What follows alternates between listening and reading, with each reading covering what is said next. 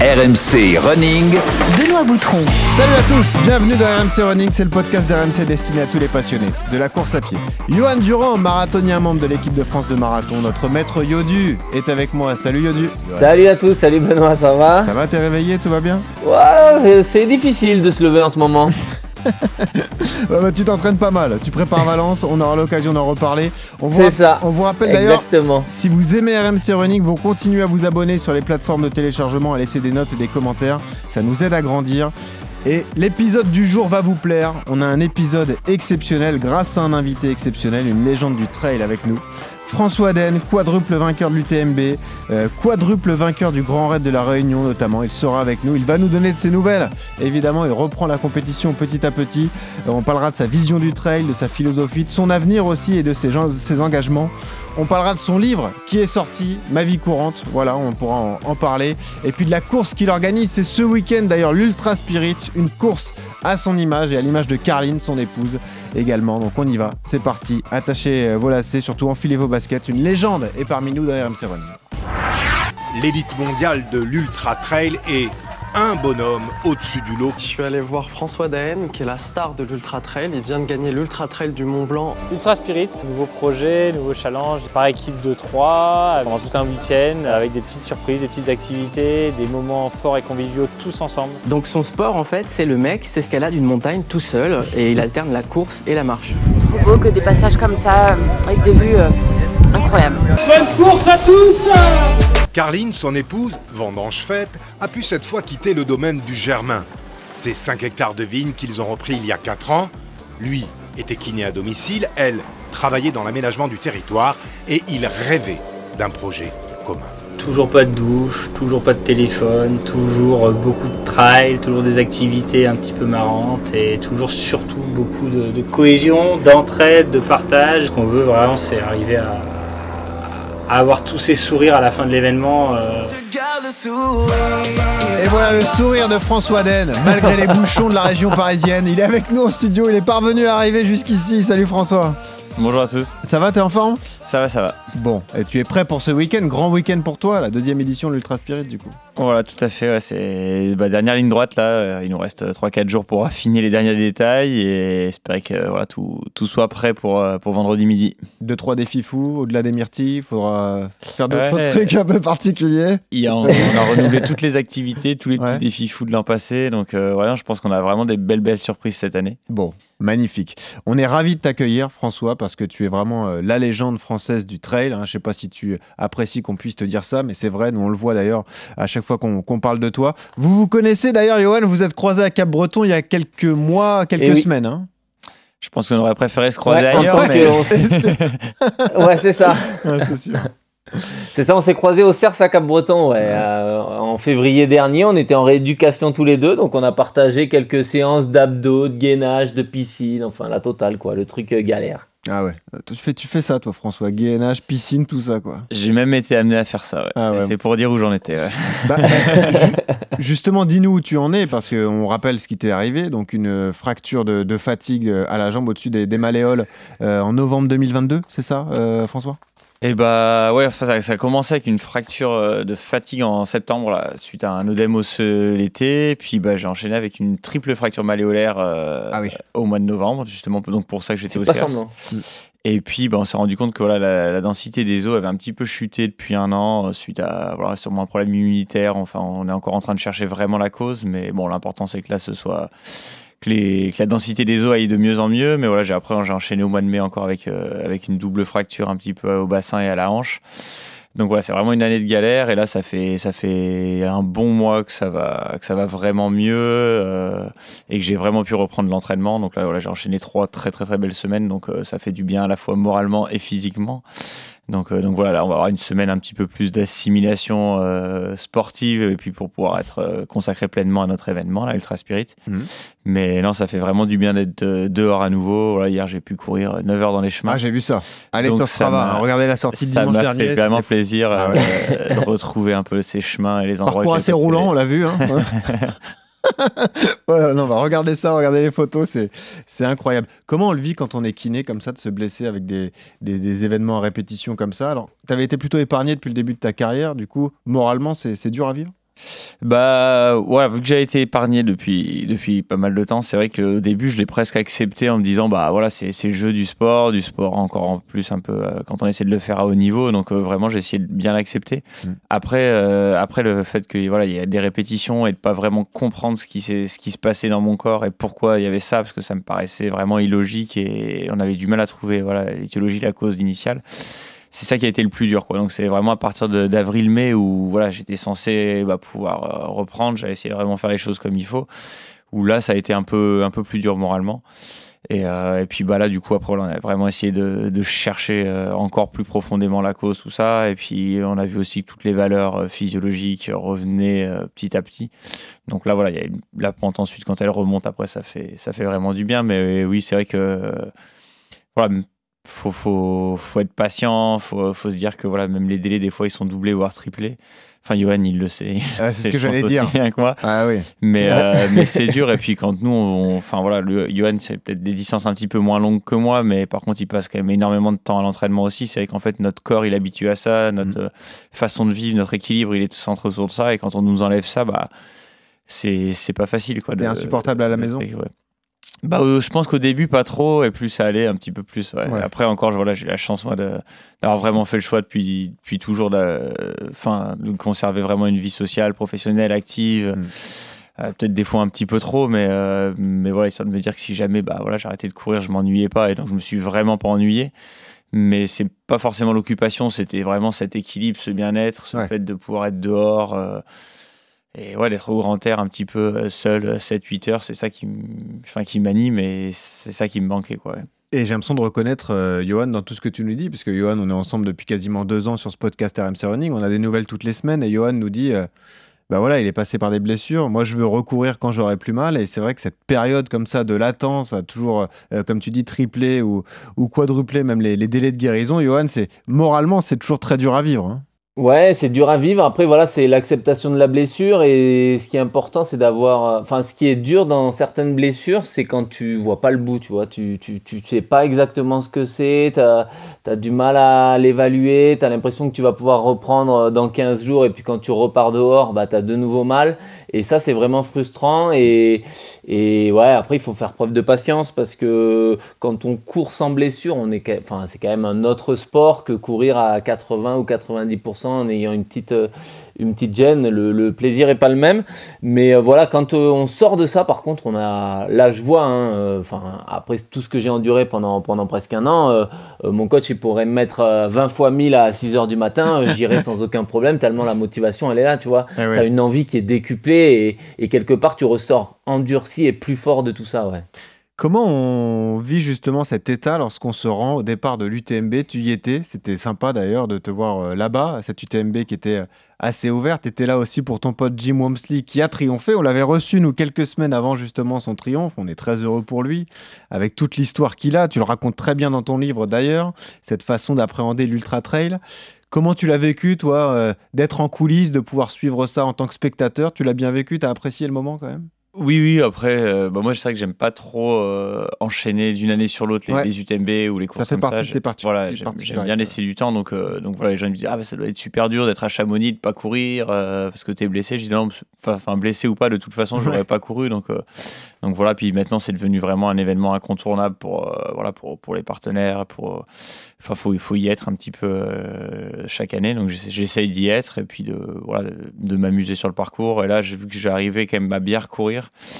Euh, c'est vrai que j'ai j'ai vécu la course euh, à ma façon. Je, suis- je suis parti de Courmayeur, j'ai couru 50 km pour aller jusqu'au Chapieux, j'ai retraversé, je suis reparti de l'autre côté. Enfin, j'ai- Ouais, je pense que dans la journée, on a dû courir 8 heures. Ah, il a fait la course entière. Donc, Ouais, euh, c'est ça. donc c'était bien, puis du coup ça m'a permis de voir les athlètes euh, à des endroits où ils pensaient pas forcément qu'on se croiserait, et du coup tu, tu vis quand même aussi avec les coureurs euh, des petits moments assez sympas. Alors avec Jim c'est sûr, mais même avec tous les autres athlètes, euh, Ouais. voilà, j'ai essayé de suivre un peu la tête de course, donc c'était c'était plutôt sympa de suivre un peu tout le monde. ouais. Comment toi, François, François Den, légende de l'UTMB, tu vis l'évolution de cette course? Il y avait 10 000 coureurs, il y a eu énormément de spectateurs, les marques étaient toutes présentes, il y avait beaucoup de médias qui étaient là aussi durant toute cette semaine. Toi, tu as quand même l'esprit ultra, si je puis dire. Tu es un passionné de montagne depuis tout petit. Tu aimes la nature, tu aimes tout ça. Tu fuis un peu le, le monde et tous les événements médiatiques. Ça se voit tant que ça? Bah, mais, non, mais ça se ressent et puis on le sait. Mais comment tu vis toi aussi cette transformation de l'UTMB alors? Bah, il y a beaucoup, beaucoup plus de monde dans Chamonix. Et c'est vrai que je suis pas hyper euh, forcément à l'aise avec ça. J'aime bien me déplacer. Du coup, je prends un vélo, je mets une capuche et je me promène. un Ah, en peu. cagoule, je me promène un peu vite dans Chamonix. Mais, euh, mais bon, après, voilà, une fois qu'on est sur la course, honnêtement, on fait. Enfin, aller jusqu'aux ouches, il y a beaucoup de monde, tout ça. Mais dès qu'on sort des ouches, pouf, on monte, on se retrouve en montagne. Et là, on est livré à nous-mêmes. En plus, la nuit, elle vient super vite. Et du coup, tout ce. Enfin, toute cette tous, tous ces à côté que voilà tout le monde enfin que beaucoup décrivent un petit peu tout ça. Euh, quand On on, les est dans la quoi. course on les oublie mais complètement. Et d'ailleurs enfin si on les oublie pas souvent bah c'est là où les gens ils explosent et puis ils arrêtent- ils s'arrêtent à Saint-Gervais ou Contamine. Ouais.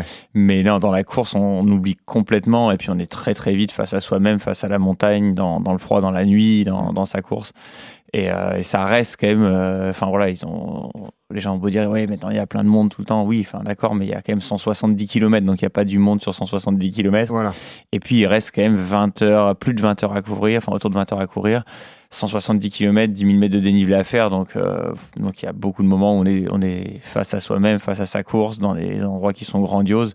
Et, puis voilà c'est ça qu'il faut retenir c'est ça l'aventure euh, en elle-même quoi. Après le tout ce qu'il y a au début à la fin enfin voilà c'est faut plutôt voir ça comme euh, une inspiration positive qu'au- qu'autre chose quoi. Mais ça aussi, on le ressent bien dans ton livre, donc Ma vie courante, le livre que tu as publié il y a quelques semaines. Pour toi, l'ultra, ça reste une aventure. C'est pas une course forcément. C'est-à-dire que tu fais pas la course contre tes concurrents. T'es jamais là pour la gagne. D'ailleurs, même, sur des années extraordinaires comme 2014 où tu fais le triplé euh, Mont Fuji, UTMB, Diagonale des Fous. Tu sais que tu as les trois courses au programme. Tu te dis, l'objectif, c'est de, de ne pas hypothéquer les prochaines courses. Voilà, de, à chaque fois d'être présent au départ et de pas trop forcément taper dedans et pouvoir être au rendez-vous de tes objectifs. Comment tu vis aussi cette, arrivée de la nouvelle génération qui annonce clairement les objectifs, qui vient pour la gagne, qui parle de record, qui parle de passer sous les 20 heures?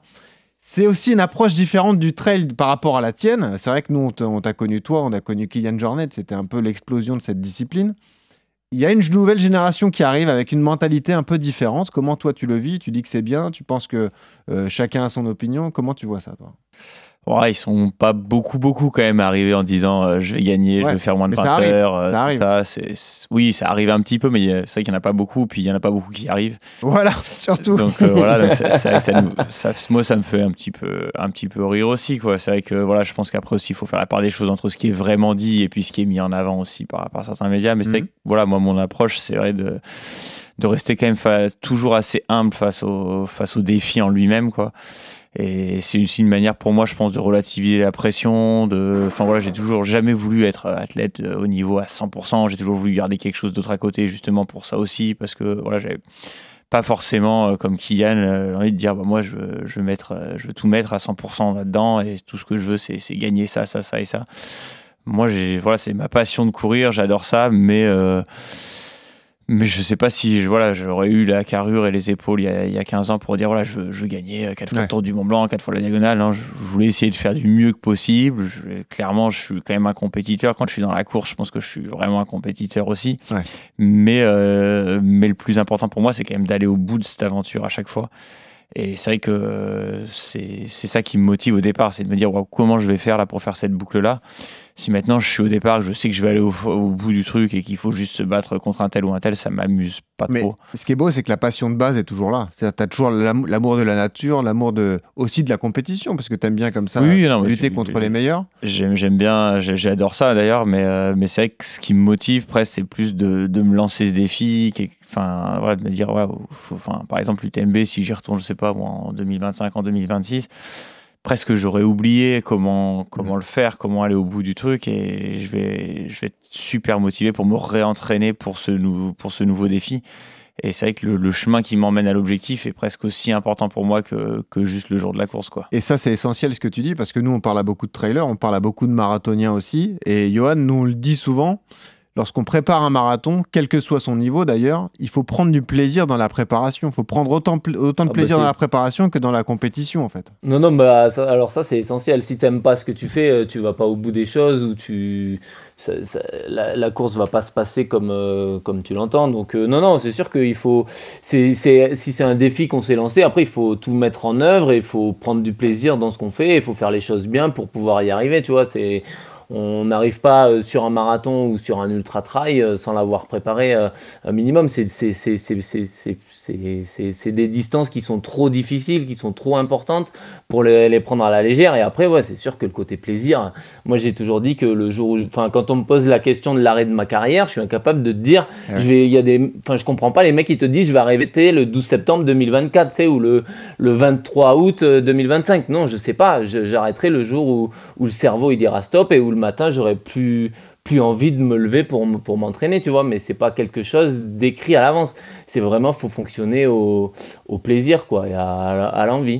Ça veut dire que toi qui vises les Jeux de Paris en 2024, si jamais tu atteins ton objectif, que tu es au départ du marathon olympique, tu te dis pas c'est la dernière course de ma carrière. Tu t'interdis rien. Non. Tu pourras continuer Ah, c'est après. sûr que non. Ah, ça, on, on aime. espère bien. Ah, c'est sûr même. que non. Bravo. Ça, on aime. Bravo, coach. Magnifique. Non, mais je pense qu'il a tout à fait raison. Bah oui. C'est-à-dire qu'en gros, euh, enfin, pas- je m'imagine à la place du départ des JO ou du marathon des JO ou, ou au départ du ultra trail du Mont Blanc. En fait, quand on est sur la ligne de départ et qu'on se dit bon bah peu importe ce qui va se passer sur la course, parce que il peut, enfin c'est ça la magie de notre sport, c'est Ouais. qu'il peut se passer, que ce soit sur marathon, sur ultra, peut-être encore plus sur ultra, plein de choses qui font qu'on n'ira pas au bout. La course, elle peut être annulée parce qu'il y a un éboulement de terrain, parce qu'il y a une chute de neige, parce que quoi que ce soit, on peut voilà se faire mal au début, se faire pousser. Et du coup, tout peut s'écrouler. Mais si on est au départ en se disant, euh, bon, bah, quoi qu'il arrive, quoi qu'il se passe, en tout cas, là, j'ai passé trois mois de ma vie à prendre du plaisir, à m'entraîner, ça, on me l'enlèvera pas. Je suis trop content d'être là, c'est super. Il peut se passer n'importe quoi. Enfin, j'ai envie de dire, voilà, on va au bout, tant mieux, on va pas au bout, tant pis. Au moins, on a vécu ça. C'est pour moi, c'est un peu la cerise sur le gâteau, la course, quoi. Et, moi, je tiens énormément à ce gâteau. Et les gens qui arrivent en disant, oh là là, la prépa, c'était pénible. Je suis vraiment content d'être au départ. Enfin, avoir cette course. Je me dis, bon, bah là, dès qu'il va y avoir un moment un peu dur dans la course, bah, ça va être très très compliqué ça, pour eux parce que ça a été la galère. euh, ouais. Parce que l'UTMB et l'ultra en général, ce qui est particulier, c'est que euh, ça fait, on est dans la montagne. La montagne, ça reste dangereux. On dépend des conditions climatiques. Parfois, l'UTMB peut être raboté de certains kilomètres. Il y a des passages qui sont retirés, ou alors vous démarrez un peu plus tard que ce qui est prévu. Cette force d'adaptation, cette capacité d'adaptation, tu le racontes bien parce qu'il y a certains athlètes qui n'arrivent pas, qui sont totalement perturbés parce qu'ils avaient préparé un schéma et du coup ils sont perdus. Alors que toi, tu vois ça un peu comme un défi supplémentaire, un plaisir supplémentaire. C'est- totalement dans ta philosophie en fait. Bah oui, après moi c'est comme ça que je conçois l'ultra trail et c'est vrai que bah, plus on sait s'adapter justement, plus on s'est adapté pendant ces entraînements, bah, plus le jour J on sera, on saura s'adapter. Et c'est pour ça que je pense que dans l'ultra trail, malgré tout, voilà toutes les nouvelles générations comme tu dis qui disent ouais je suis là pour gagner, je suis là pour oui d'accord, mais dès qu'il y a un petit grain de sable, dès qu'il y a un petit truc, dès que c'est décalé, dès qu'il neige, dès qu'il faut euh, voilà changer de quelque chose, bah ça marche beaucoup moins après les années où voilà il fait très chaud, tout l'école se passe en t-shirt et euh, et il y a pas y a pas un pet debout ou, ou quoi que ce soit bah, c'est sûr que c'est, cette génération-là, elle, elle va pouvoir aller très, très, très, très, très vite. Maintenant, sur une course de plus de 15 heures, qui fait 20 heures, ou sur une diagonale qui fait 24 heures, je pense qu'il y a encore euh, une petite marge justement pour les gens qui arrivent en disant Oula, ouais, le défi, il est gros, comment je vais m'adapter, comment je vais faire pour aller au bout. Bah, voilà, sur 24 heures, ça, continue de payer cette, stratégie. Tu fais partie des, très grands de cette discipline avec Kylian Jornet, évidemment. Vous avez une relation particulière, vous avez partagé beaucoup de courses. Vous avez malgré tout une, une approche un peu différente. Lui, il est né aussi dans les, dans les montagnes, il est né haut en altitude. Lui, il est toujours prêt à relever les défis les plus fous, les plus extrêmes. Ce qui ressort bien dans le livre que tu as écrit, c'est que toi, on peut se dire que certains défis paraissent fous, mais tout est réfléchi finalement. C'est-à-dire que tu pars jamais à l'aventure sans être sûr que tu vas pouvoir euh, atteindre ton but. Lorsque tu partais euh, tout juste à ta majorité avec tes amis en montagne et que tu prévoyais des, des défis que tu en parlais avec tes parents, quelque part, ils étaient un peu confiants parce qu'ils savaient que c'était François et qu'il avait préparé son coup. C'est ça un peu le truc. La, différence peut-être entre vous, c'est que toi, tu es, toujours assez rationnel et tu, tu prépares tout. Tu es très réfléchi quand même comme, comme personne. Euh, ouais, après, enfin, voilà, pour la défense de Kylian, je pense qu'il il sait vraiment où il va, il sait vraiment Ouais, ce qu'il après- fait. après, c'est- voilà, quel- il a peut-être ouais. un degré d'engagement qui est différent. Par contre, en termes de préparation, en termes de savoir où il va, tout ça, je pense que voilà, c'est quelqu'un de très très intelligent. Il n'y a rien de laissé au hasard non plus. Il n'y a rien de laissé au hasard non plus. Après, voilà, peut-être que. euh, voilà, c'est vrai que moi, je j'ai moins grandi dans les hautes montagnes. Enfin, mon père était pas guide non plus. Euh, j'ai donc j'ai vraiment accédé euh, à la haute montagne beaucoup plus tard. Et puis j'ai eu des enfants aussi beaucoup plus tôt. Mm. Euh, voilà, je pense qu'aujourd'hui Kylian il a un petit peu moins de temps d'aller Oui. euh, jouer un peu partout euh, sur les montagnes avec les deux enfants. Et, et voilà, moi j'ai fait ce choix-là un petit peu plus tôt. Donc je pense que voilà aujourd'hui on a plus plus un, un mode de vie qui se ressemble un petit peu Mm. plus. Mais, mais non, voilà, je pense qu'il est assez réfléchi. Après, c'est vrai que oui, j'aime bien, j'aime bien essayer de.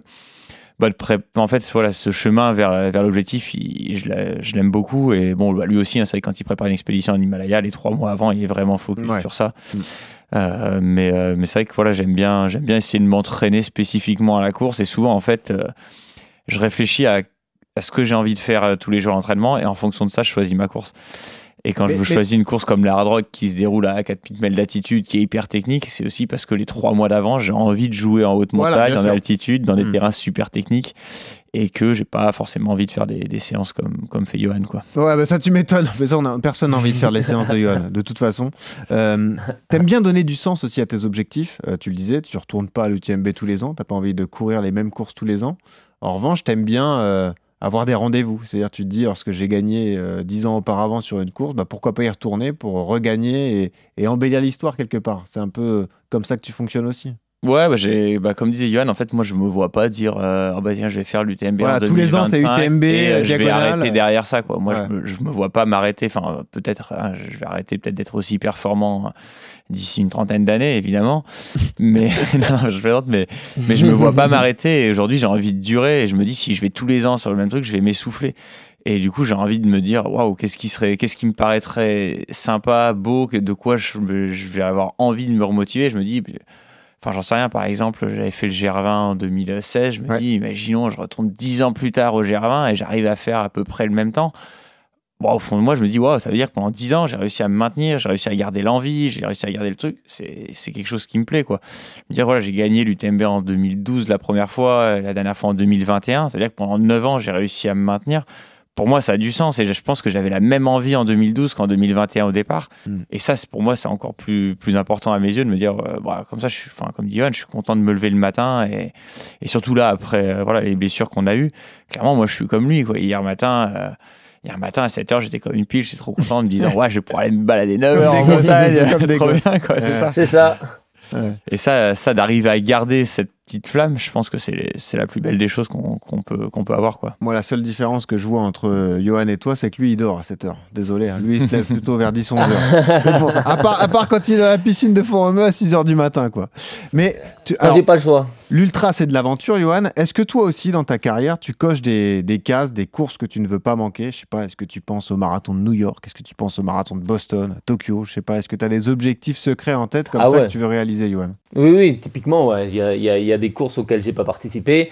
Le marathon de New York, tu vois, c'est c'est pas un parcours qui est favorable, donc du coup, bah, pour l'instant, il rentre pas dans mes dans mes critères parce que voilà, c'est pas là-bas où je, tu sais que tu vas faire un, un très bon chrono pour te qualifier pour les grands championnats, donc du coup, bah, j'y vais pas.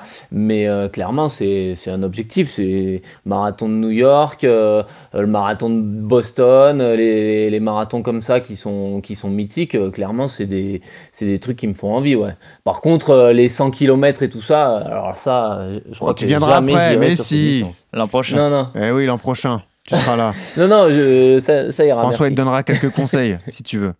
Et toi, François, tes prochains défis, qu'est-ce qui te fait rêver aujourd'hui? Est-ce qu'il y a des courses qui te font rêver que tu n'as pas encore euh, euh, disputées?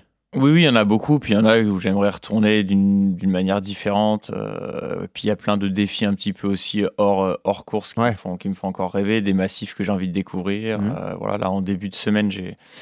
Ça fait plusieurs années que je voulais voir un petit peu à quoi ressemblait le, le Tour des Géants, qui est une course un peu Ah, particulière. T'en parles pas mal, ouais, vrai. qui fait ouais, 330 km, à presque 30 000 mètres de dénivelé. Donc c'est comme si à l'UTMB, euh, pour le même nombre de kilomètres, on ajoutait encore 5 000 mètres de dénivelé. donc, euh, donc voilà, c'est c'est des choses qui sont assez, assez techniques et assez engagées, où il faut vraiment réfléchir sur les stratégies de sommeil, de gestion, de vitesse. Et du coup, ça remet plein plein de choses en question. C'est tout, euh, voilà, tout un monde à découvrir, à redécouvrir. Et puis un parcours que je connaissais pas du tout autour de la vallée d'Aos.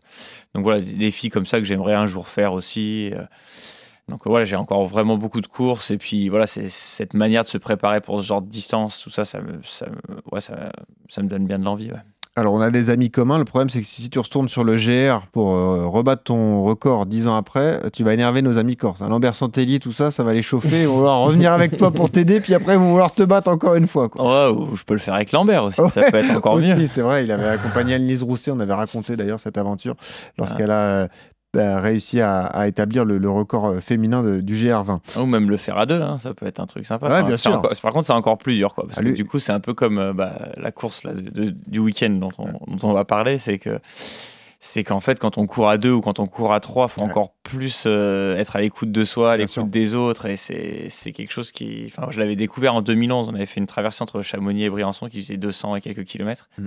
et on s'est rendu compte qu'en fait, courir à trois. Enfin, courir à deux, déjà, c'est dur, mais alors courir à trois, faut vraiment beaucoup, beaucoup communiquer et, euh, et c'est super dur. ouais. faut bien s'entendre. Ça, c'est sûr que la cohésion d'équipe est, est essentielle. On en parle dans un instant de l'Ultra Spirit parce que ça transpire dans ton livre aussi.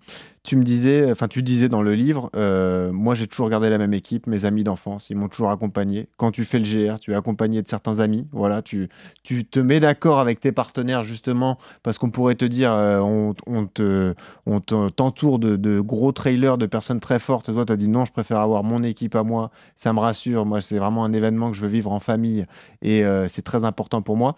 C'est ce qu'on ressent dans ton Ultra Spirit. C'est tu as vraiment voulu organiser une déconnexion, un esprit d'équipe et une expérience de vie au-delà d'une course en fait. T'as pas voulu faire une course comme une autre. C'est l'Ultra Spirit, c'est sur trois jours. C'est quoi? C'est 100 km, c'est ça? Et ben les, les plus. C'est toi qui les fais le tracé d'ailleurs. Voilà, les plus agiles euh, font autour de 110 km. Eh, parce que tout le monde fait pas le même kilométrage. Tout le monde fait pas le même kilométrage. Voilà, L'idée, c'est aussi de garder Ah des moments de vie et que tout le monde arrive presque ensemble le soir au bivouac. Donc, en fait, si on voit qu'il y a des gros écarts de niveau, bah, il y en a certains qu'on va rediriger un petit peu plus directement vers le bivouac. Bon, sans leur enlever vraiment les points, les points que je veux leur, je veux leur faire voir et qui sont importants à, à voir dans la journée et qui sont magnifiques. Mais on va les rediriger un petit peu plus, un peu plus directement vers le bivouac pour que tout le monde arrive dans l'idée à une demi-heure près ensemble au bivouac. Alors, l'idée de la course, Ultra Spirit, ça veut tout dire. C'est l'esprit de l'ultra, la façon dont tu le vois, en tout cas, c'est-à-dire c'est cette fameuse euh, cohésion d'équipe, se déconnecter, se connecter en revanche avec la nature, euh, et puis euh, voilà, profiter de l'instant présent, c'est ça en fait? Oui, c'est ça. Après, des courses, euh, des courses hyper compétitives, des courses sur des parcours de, de, de renom mythique comme le Tour du Mont Blanc, elle existe déjà. Hmm. Donc, on voulait pas refaire une course comme ça. Puis, enfin, clairement, on n'a pas, on pas le temps ni les épaules avec Carline pour organiser un- Ouais. une épreuve de cette envergure. Et en fait, ce qu'on voulait vraiment, c'était se dire si, si nous, on devait faire une course tous les deux ou avec, avec- avec quelqu'un d'autre d'ici 2, 3, 4, 5 ans ensemble, qu'est-ce qu'on aimerait faire? Et on a essayé de créer cet événement, cette course-là, en se disant voilà, nous, on s'éclaterait à faire ça, à, faire une course sur trois jours, à plusieurs, pour la partager ensemble, avec des défis un petit peu au milieu qui, qui remettent le, bah, les choses à plat, qui. qui Tu peux nous les citer, parce que tout à l'heure je disais ramasser des myrtilles, mais c'est vraiment ça, il y a des défis comme ça. euh, Ouais, alors je vais pas citer ceux de cette année. Ah non, non, évidemment, un petit peu de surprise. surprise. Eh, mais bah, oui, dis-nous ceux de l'an dernier, par euh, exemple. Oui, bah, clairement, les gens, ils arrivaient par exemple au sommet, au sommet d'une montagne. Après, c'est après, euh, c'est un peu tirer la bourre entre eux parce que moi j'aime bien cet esprit de compétition. sûr, bien. L'idée, c'est c'est pas parce que le chrono est pas le plus important qu'il Ouais. faut pas pouvoir se tirer la bourre et s'amuser avec, plaisir, avec ses copains. Ouais, c'est ça, ça c'est sympa. Mm. Mais ils arrivaient par exemple en haut euh, de la montagne après s'être battus pour arriver trois secondes devant les autres. Et là, on leur faisait déguster un, un morceau de Beaufort d'été et un morceau de Beaufort d'hiver. Celui qui se trompait, il avait 15 minutes de pénalité. Donc ça relativise un petit peu l'importance du chrono. Il y a des vainqueurs à la fin d'ailleurs, il y a un vainqueur. Il y a un vainqueur à la fin, euh, voilà, qui est pas dépendant du chrono, mais en fait, il y a 12 activités. Ouais. Il y a les 3 jours de trail qui sont en coefficient 2, Mhm. et puis il y a 9 autres activités. Donc, qui sont, bah, ça peut être le défi, enfin, la, la petite question sur le Beaufort, mais ça peut être aussi, on les faisait arriver au milieu d'un beau champ, et puis on leur disait, là, maintenant, vous avez euh, 10 minutes, donc de temps banalisé, pour ramasser 122 grammes de myrtilles. Et celui qui était le plus proche bah, avait, avait le plus de points. Et celui qui était le plus loin des 122 grammes avait le moins de points. Et donc, c'est c'est pareil. Après, les myrtilles, on les réutilisait. On leur a fait la confiture du Oui, lendemain. voilà. On a fait une petite tarte, 122 grammes. Bon, voilà, sur 25 équipes, ça représente pas non plus 15 000 myrtilles. On n'a pas dépouillé la montagne. Mais c'était que des petits défis comme ça, un petit peu, un petit peu marrants. Et puis finalement, là, c'est pas forcément le plus fort physiquement qui gagne le défi. Donc, ça permettait aussi de. On court toujours à trois. hein. On est toujours à que les trois soient trois. toujours Dans les ensemble. activités, on est toujours à trois. Ouais. Et euh, donc ça permettait aussi bah, de que tout le monde puisse jouer un petit peu ensemble. C'est pas toujours voilà que le, le plus fort qui était devant. Et, Mm. Et en tout cas, euh, je pense que ça, ça a bien plu. Et puis à la fin, voilà, il y a un petit classement avec les points. Tous les soirs, on mettait à la craie sur un petit tableau. J'avais dit à mon père de faire le tableau, de noter les points. Ah, c'est vraiment une main, aventure ça. familiale en plus. Donc voilà, c'était. Ouais. Ouais. je pense que c'était marrant. Et puis c'était un petit clin d'œil aussi euh, à nos vendanges. Aux vendanges, on, a, on faisait ça, on invitait tous nos copains. Et à la fin, on était 70. Et on avait euh, voilà, un tableau avec euh, une cinquantaine d'items. Et on faisait un petit, un petit le jeu des vendanges à la fin. Alors, Johan, voilà, il est meilleur au vendange qu'au myrtille, je pense, mais, euh, ou qu'au Beaufort. Mais euh, qu'est- qu'est-ce que tu ça. penses de cette idée, Johan Est-ce que cette course te plaît euh, Parce que euh, François, tu Ah ouais, t'adresses pas qu'aux spécialistes, en fait. Tu t'adresses. euh, Je m'adresse pas qu'aux spécialistes, mais quand même faire 110 km Il faut dans terrain du- ouais, technique un et esprit de trail, 8100 mètres de dénivelé dans le week-end, je pense que voilà, même Johan, qui est très très fort physiquement, mais qui aujourd'hui fait quand même plus à plat et plus du, du, du vrai running, je pense qu'il aurait quand même très mal au, cul, au quadriceps le lundi. Eh ben, chiche. J'en doute pas. Chiche, voilà. Alors, pas cette année, puisque ça arrive ce week-end, mais pourquoi pas l'année prochaine? C'est ça. C'est un peu trop tôt. L'année Voilà. prochaine. Voilà. Euh, euh, mais toi, tu me dis ça en rigolant, mais on va le faire, mon vieux. Hein. Après, il faudrait pas qu'il me demande de venir faire un marathon Ouais, d'échange. Ah bah si, ah bah ça c'est le jeu. Ça c'est le jeu. Non mais Johan, c'est tout ce qu'on aime, c'est euh, l'esprit bivouac, les tentes. euh, Il y a la musique le soir aussi. Oui, euh, oui, non, il y a plein d'activités. ouais. mais C'est c'est vrai ça. que c'est- c'est quand même spécifique. C'est- L'idée, c'est ouvert à tout le monde. Mm. C'est pour que les gens euh, qui osent peut-être pas se lancer sur un 100 miles puissent peut-être commencer par ça. Qui, du coup, dans une équipe de 3, il peut y avoir quelqu'un de plus expérimenté qui va aider un petit peu les autres au sein de l'équipe. Les équipes s'aident entre elles. Moi, j'essaie d'être sur le parcours. Enfin, l'idée, c'est vraiment de les, les éduquer. Je leur donne pas de matériel obligatoire à prendre au départ. Mais par contre, je veux pas qu'ils partent avec rien. Donc, en gros, j'essaie de faire le sac avec eux chaque jour en leur disant voilà, ça, c'est la météo, ça, c'est le parcours. Non mais c'est un ce week-end avec. François Den, c'est pas fantastique ça? Donc on essaie de faire ton, ça, ouais. ton parcours, mais tu les aiguilles, tu, fais tout. hein. C'est Johan, c'est top comme concept.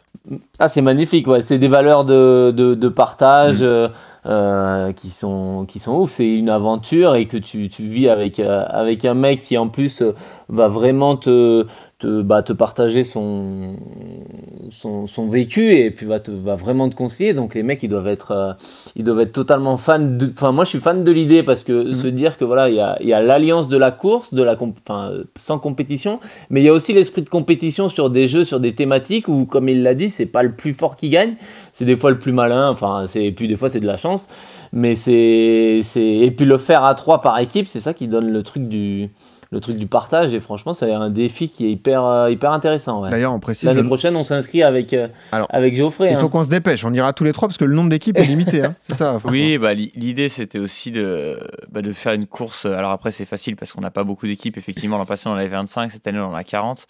Mais l'idée c'était vraiment de faire un événement qui soit, euh, qui soit dans, dans- ancré dans le temps et dans le contexte actuel et vraiment éco-responsable. Donc voilà, on a voulu faire limiter à 40 équipes, essayer de voir comment les gens venaient. Enfin, voir ce qu'on leur faisait manger, comment on les faisait dormir, tout ça. Donc tout est, Ah, tout est calculé. Vous dormez en bivouac? Ah oui. Voilà, on dort en bivouac et Ah, ça, c'est- là où il faut gêne, vraiment hein. s'entendre. peut-être je suis plus là. T'entends Non, si, oh. C'est là où il faut vraiment s'entendre parce que dormir à trois dans la même tente euh, Ah quand ouais. il pleut Oh sans se laver pendant tout le week-end, c'est c'est il faut une équipe assez soudée quand même. Ah, c'est forcément Ah mixte ouais. les équipes. Non non non, Ah non, pas forcément. C'est pas mixte mais euh, mais voilà faut faut se dire que c'est un bivouac à 2000 mètres d'altitude où il fait pas très très chaud, euh, là où il n'y a pas d'eau courante, euh, donc euh, voilà s'ils veulent se rincer c'est avec la- avec une cuve d'eau gelée. Euh, voilà il n'y a pas d'électricité, Ah, il n'y a pas de téléphone. pas si donc, euh, Mais si, arrête. mais voilà, le confort, il est, le confort, il est ailleurs. Et l'an passé, ils sont tous repartis euh, avec une petite, euh, une petite once de tristesse le dimanche matin euh, quand il a fallu quitter le bivouac. Euh, François, ça, te ressemble finalement parce que tu as profité de ce, moment de, délicat pour toi sportivement parce que tu as eu cette blessure. tu as 37 ans, donc tu as encore euh, un bon bout de carrière devant toi, mais tu un palmarès long comme le bras. Euh, la transmission, ça devient important pour toi? Parce que tu es engagé, tu as fait ton livre, donc tu voulais raconter ton histoire. Tu es engagé sur cet événement que tu organises avec ton épouse. Tu aides, également ton sponsor Salomon à développer une gamme de produits. Ça, tu y es très attaché aussi, apporter ton expérience justement en tant qu'athlète de haut niveau. La transmission, c'est important un moment, justement, dans ta discipline? Oui, oui, bah, j'ai toujours beaucoup aimé euh, développer, partager, tout ça, mais c'est vrai que là, du coup, euh, bon, on a essayé de le faire euh, vraiment à notre manière euh, et, et de prendre un petit peu plus les choses en main avec Carline, notamment sur cet événement-là, ou à travers le livre, ou voilà, à travers la collection, pour vraiment pouvoir bah, transmettre un petit peu plus ce qui, ce qui m'était propre à moi. Mhm. Euh, pas parce que je le faisais pas avant, mais parce que du coup j'étais peut-être un petit peu moins maître des choses et il y avait des choses qui me manquaient un petit peu. Donc là, voilà, en, en créant vraiment notre événement, au moins on est vraiment responsable de ce qu'on ce qu'on va transmettre comme valeur. Pareil avec Salomon, j'ai développé depuis 10 ans tous les produits avec eux, mais là en créant vraiment la- cette collection qui était dédiée à l'ultra trail, là on était vraiment sûr aussi de ce qu'on voulait euh, mettre derrière. À travers le livre, bah, c'est pareil, c'est moi qui, qui valide finalement le récit final. Donc, euh, donc voilà, surveiller un petit peu plus ce, que je pouvais transmettre. Hmm. C'est important, mais c'est vrai que c'est pas venu euh, tout ça en un an. Enfin, c'est Non, non, bien aussi sûr. le travail de, de plus de 10 ans euh, qui enfin arrive. Et c'est vrai que bah, il m'a fallu ces 10-12 ans pour, C'est l'aboutissement pour être à l'aise aussi pour, Ouais. euh, pour dire ça. Et je- enfin, voilà, en ayant fait 3 ans de haut niveau, je me serais pas senti les épaules de dire ah, bah, je vais vous faire un livre ou je vais vous expliquer ça. non, là, là, je l'ai vécu pendant 12 ans et je me dis qu'au bout de 12 ans, oh, bah, j'ai eu la chance de, de vivre tellement de choses que ce serait dommage de pas les transmettre. Mais voilà, je me dis que faire un... j'aurais pas pu faire ce livre au bout de 2 ou 3 ans. J'aurais, je me serais senti trop, trop prétentieux peut-être pour le faire.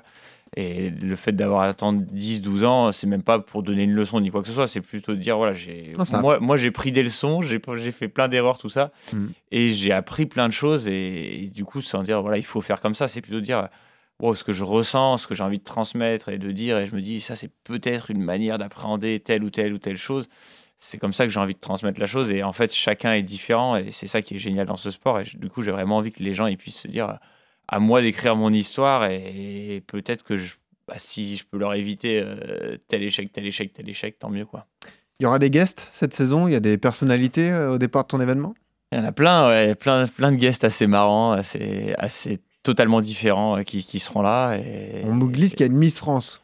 Il y a- ouais, je crois qu'il y a une, il y a une Donc antenne. elle Oh va dormir à, à 2000 mètres dans le bivouac, euh, voilà, se doucher euh, à l'eau gelée, tout ça. Quoi. Ouais, et ramasser Miss des myrtilles. France, Bravo un chef François. étoilé, il y a des vainqueurs du TMB, il y a des skieurs euh, Ah oui, de haut casting. niveau, il y a des VTTistes de haut niveau, il y, a, il y a un peu de tout. Et puis il y a aussi des gens euh, qui lambda qui sont là pour, pour Un tiers de femmes, hein, d'ailleurs.